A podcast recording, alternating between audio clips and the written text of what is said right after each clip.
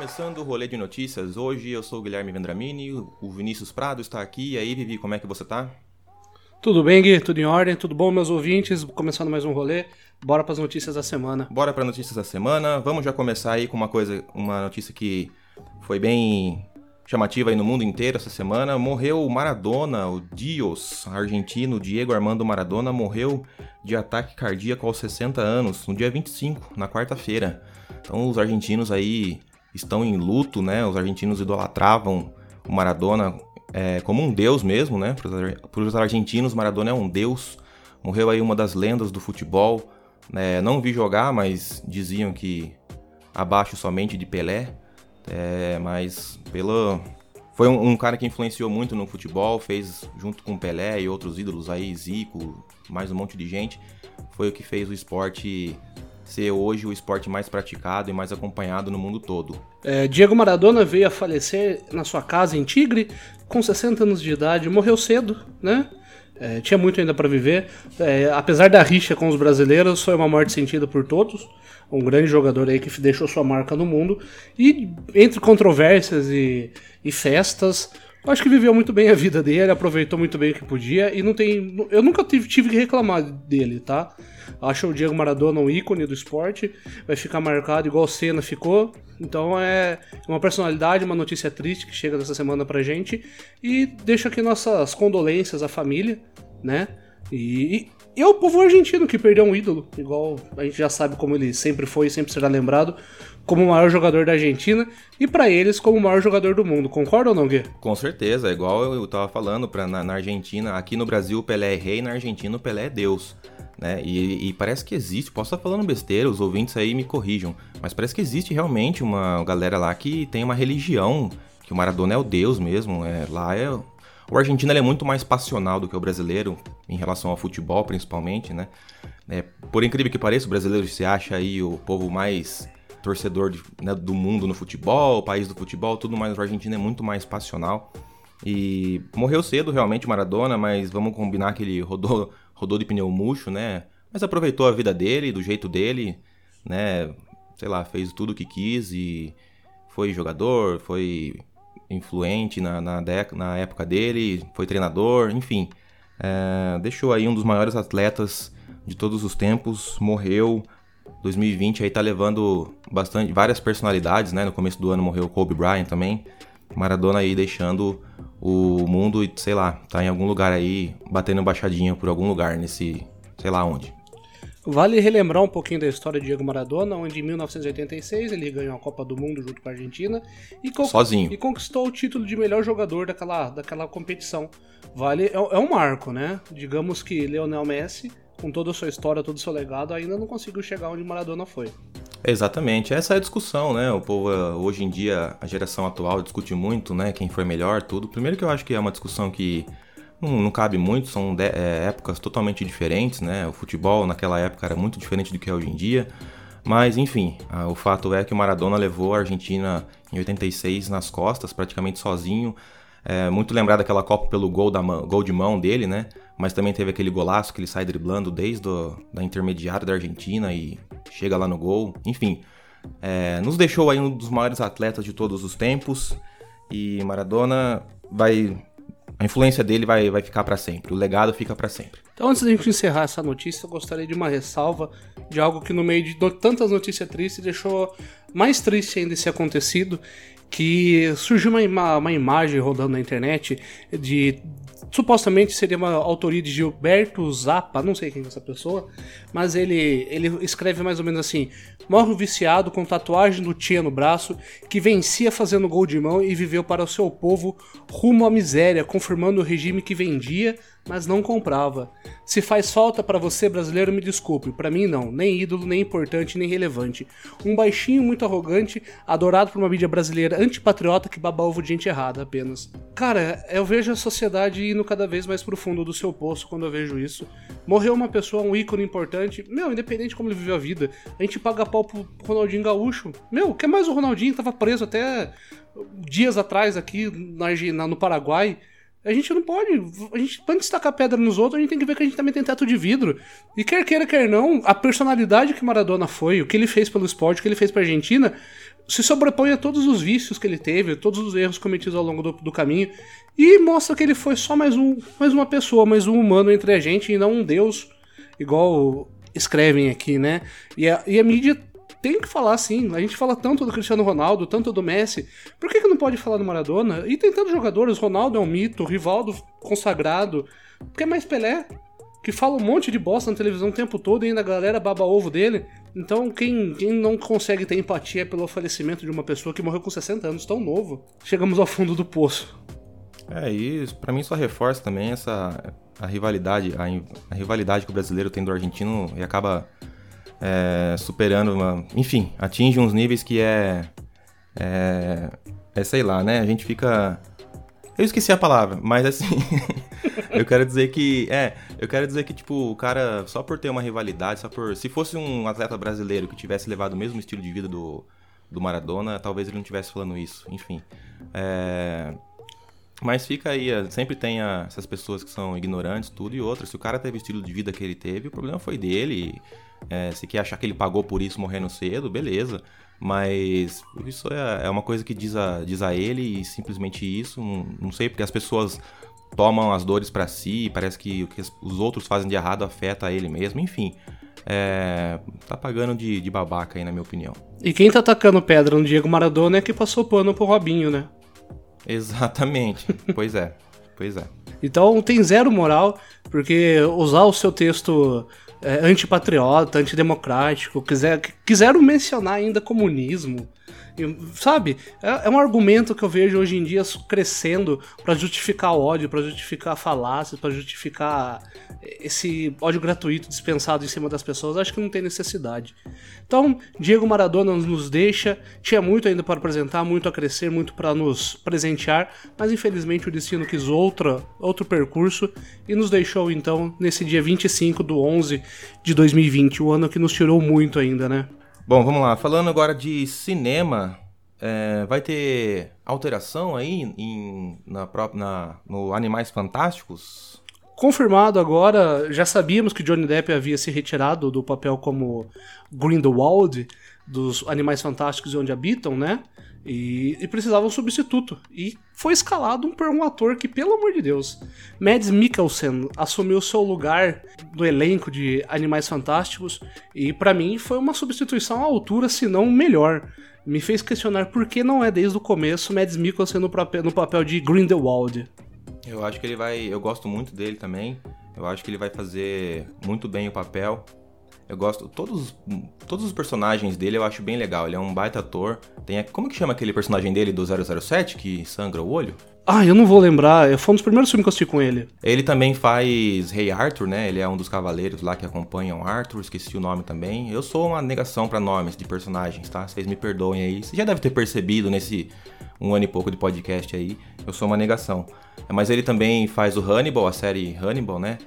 Que é muito boa a série, fica como recomendação aí, aproveito.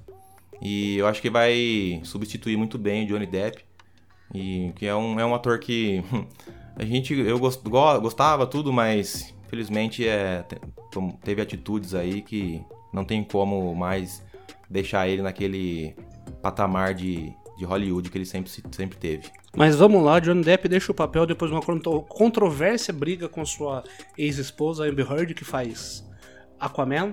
É, na história, nenhum dos dois são santos, né? Então a gente percebe que Johnny Depp se, se posicionou como um cavalheiro nesse ponto e deixou seu papel, até porque já não cabia mais, né? Apesar de que a J.K. Rowling já vem envolvida em montes de, de um monte de problemas em torno de alegações, personagens e tudo mais, transfobia, ou seja, é um filme que já está cercado de controvérsias e tinha que dar um jeito de aliviar um pouco a barra então deixa aí a recomendação para vocês, igual o Guilherme falou, assistiu Hannibal, ele também pode ser visto em Doutor Estranho como o principal vilão do filme.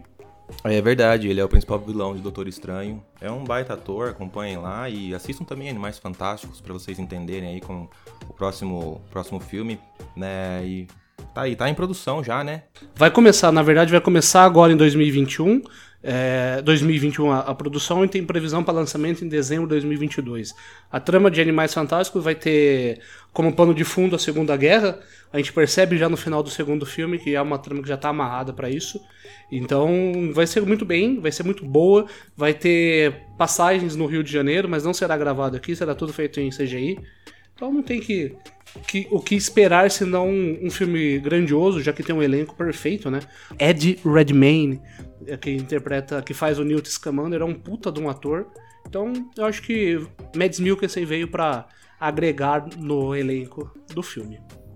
E só uma coisinha, em off você falou que tinha procurado a pronúncia e falado que o certo é Mads Mikkelsen e você falou Mads Mikkelsen umas 87 vezes nesse episódio, então... O podcast é, é meu e seu e eu vou falar, se eu quiser falar Mads Mikkelsen Xuxa, será dito. Não, eu sei, eu só quero dizer que provavelmente você errou lá no começo e falar, agora já vou mantendo meu erro aqui. Eu não queria te corrigir, mas você falou que o Pelé é um deus na Argentina. Depois se você escutar Não, esse... eu não falei que o Pelé é um deus na Argentina. Eu vou depois, depois você escuta, mas vamos lá, temos mais uma notícia ainda para dar antes da gente encerrar esse programa de hoje. É isso aí, foi encontrado lá em Utah, nos Estados Unidos, um monolito no meio do nada de um deserto lá de, do estado de Utah e o povo já tá ligando aí a algum, alguma obra alienígena. Aliás, é, ufologia, alienígena, tudo ET, é um tema que a gente não chegou a abordar ainda aqui no, no podcast, mas com certeza vamos, vamos trazer aí, porque eu pessoalmente. Ah, sei lá, isso aí a gente vai deixar para depois. Mas enfim, o que interessa é que foi encontrado um monolito lá, 3 metros, entre os 3, 3 metros e meio de altura, brilhante, parece. Depois vocês pesquisem ima as imagens na internet, parece um, de metal, assim, colocado no meio do nada. É, e dá pra ver que ele, tá, ele é colocado mesmo, assim. Enfim, encontraram lá. Aí a o povo aí das teorias das, das conspiração já tá alegando aí que foi mais uma obra dos ETs aqui na Terra. É, a gente percebe que os ETs têm muito a fazer aqui, né? Eles constroem pirâmides, vai lá na Inglaterra e coloca umas pedras empilhadas, depois vem aqui nos Estados Unidos e na América e faz desenho no, no milho, na, na, plantação de açúcar, e agora começa a enterrar monolitos por aí espalhado. Eu acho que esse monolito que foi encontrado no deserto de Utah é mais alguma ação de algum vindouro filme que ainda não foi revelado.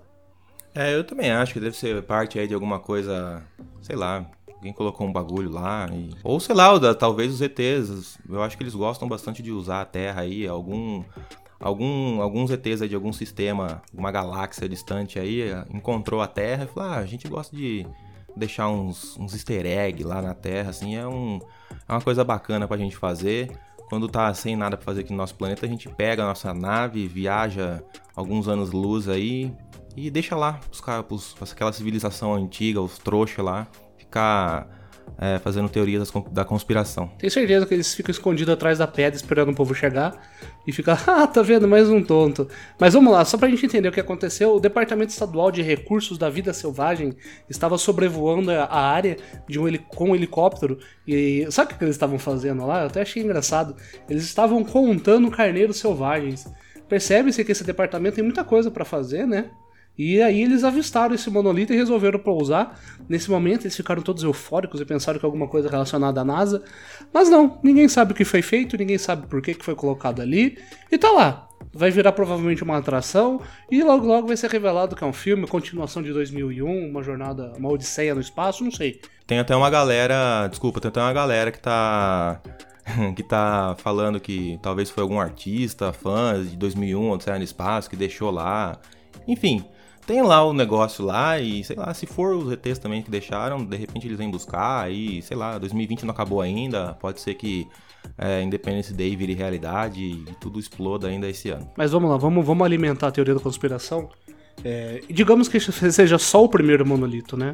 Encontrado, e existam outros.